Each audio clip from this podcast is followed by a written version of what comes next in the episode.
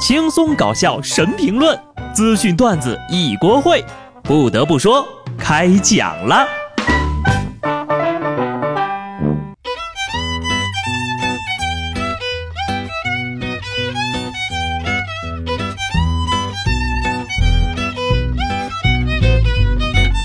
Hello，听众朋友们，大家好，这里是有趣的。不得不说，我是机智的小布。国庆佳节终于来了。这些天呢，我是等碎了心，等断了肠。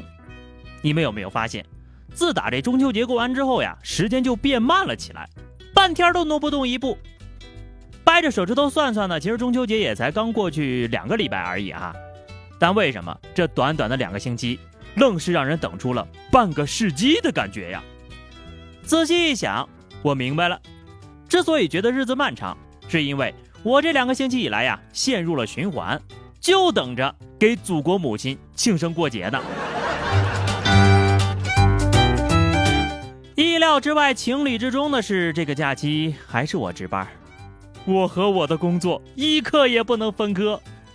国庆出去玩的人呢，也是有勇气的啊，跨越千山万水，穿过人山人海，还不如在办公室里加个班，包吃包住包 WiFi，还有加班费。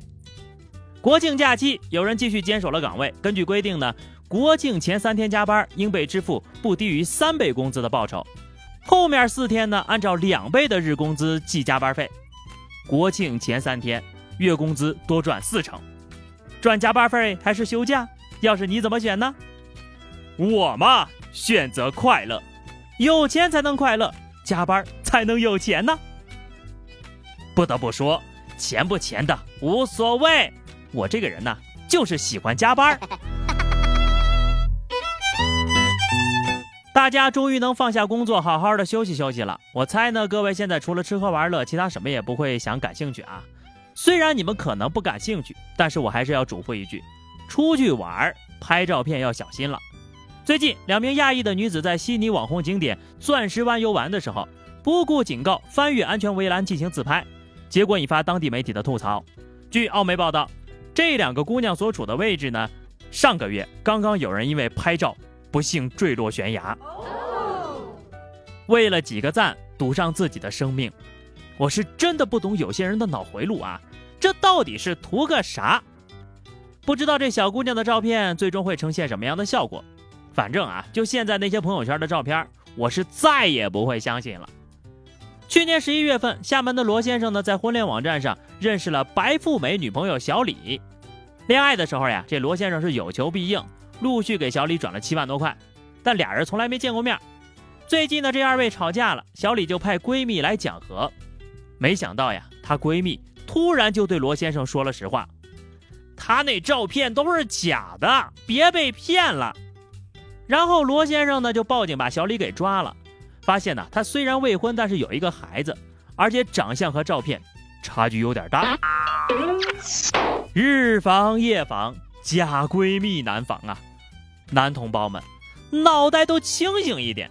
白富美的世界超乎我们的想象，哪是你能轻易踏足的呀？嘱咐完要出门的朋友们啊，我们再来唠一下这个要回家的朋友。朋友们呐，带娃回家有风险，小心你的爸妈把孩子给宠上了天。在内蒙古巴彦淖尔，有位老爷因为外孙女喜欢玩沙子，于是啊，专程买了一车的沙子。卸在自家后院，给外孙女玩个够。羡慕这小姑娘呀，倒不是因为她有一个那么疼她的姥爷，而是她有这么大的院子可以玩。从此，外孙女会不会就爱上了沙雕呢？有钱人简单且枯燥的生活，哪里像我当年呢？啥都没见过啊，没什么玩具，院里呢就有一个电门，还不让摸。不过呢，就算咱们家里没钱，也得讲信用吧。今年八月份，山西姑娘小丽被贵阳男子小周租回家假结婚，每天的租金是五百二十一块。可事后呢，这小周不但拒绝付费，还把人小丽给拉黑了。二十九号，小周回应说呀，两个人在这几天已经发展成了恋爱关系，所以才不付钱的。小周还说了，小丽的行为可能涉嫌违法犯罪，要举报人家。意思你租完不给钱。就不算租了，找个人假结婚，事后不给钱，还要举报人家，过河拆桥也就算了，还要把人给推河里，怪不得找不着女朋友呀。啥叫已经发展成了恋爱关系呀？人家那是敬业，你还真当人家喜欢你啊？我也算是阅尽天下沙雕了，但如此厚颜无耻之人，不得不说，我还是第一次见呢。为什么现在单身狗这么多？都是因为这些渣男败坏了名声。学学别人家优秀的男朋友吧。浙江瑞安民警小钱儿呢约女朋友看这个电影《名侦探柯南》，途中呀认出一名疑似网逃的男子，征得女朋友同意之后呀，情侣俩呢是边假装逛街边跟踪。等到其他民警来支援的时候呢，就把这男的给控制住了。虽然电影没看成啊，但是女朋友表示还是非常开心的。这可比什么剧场版《名侦探柯南》好看多了，是吧？虽然没有看成柯南，但是您当了一回小兰呢。这两天值班啊，又要靠外卖活了。说到吃呢，咱们可不得了了啊！前两天发布的互联网餐饮外卖行业数字化分析，二零一九年的 Q 三中国餐饮外卖市场整体交易规模达到了一千九百五十二点九亿元，同比增长百分之三十五。我的简介又要新增一项了，曾参与一千九百五十二亿的国家项目，并且在此项目中发挥了主导作用。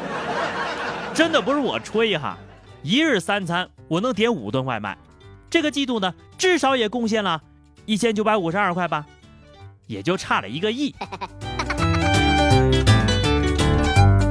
都说吃外卖这不好那不好的，损害健康、破坏环境什么的，道理我都懂啊。但也不能让我们饿死在工作岗位上吧。不过啊，外卖可解一时之急，但是长期食用呢，会让你天天足不出户，好吃懒做，你就会觉得自己越来越快乐。并不是外卖很糟糕，而是迷恋外卖的人呢，在方便快捷中迷失了自我。外卖只是让人多了一个选择而已，而不是在点餐的道路上一去不回。能自己做点儿呢，就最好了，哪怕是简单的一餐。忽然我也想明白了，为什么现在的九零后结婚的意愿也越来越低了啊？关键还是懒呐！结婚生孩子意味着一份责任，意味着从今往后呢，夫妻二人要学会相互照顾、相互帮助。但是讲道理啊，现在的年轻人照顾自己个儿都有点费劲了。今日一份九零后自救报告调查显示啊，有六成的九零后认为自己是亚健康，明明担心身体买了不少的保险，但就是改不掉熬夜不运动的习惯。一边透支生命，一边自我救赎。人到中年，身不由己，保温杯里泡枸杞。